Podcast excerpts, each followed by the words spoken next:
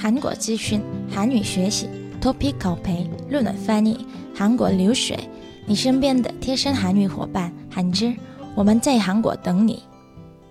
수출호조소비회복에기업체감경기상승수출호조와소비회복으로기업들의체감경기가계속좋아지고있다 업종별로는 제조업이 많이 올랐고 서비스업 등도 상승했다.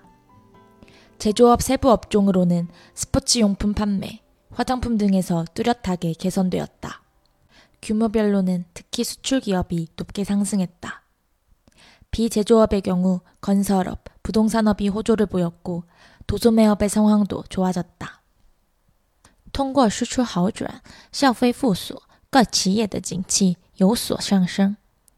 由于韩国输出好转，消费复苏，各企业的景气不断持续上升。按行业划分，制造业、服务业等也上升很多。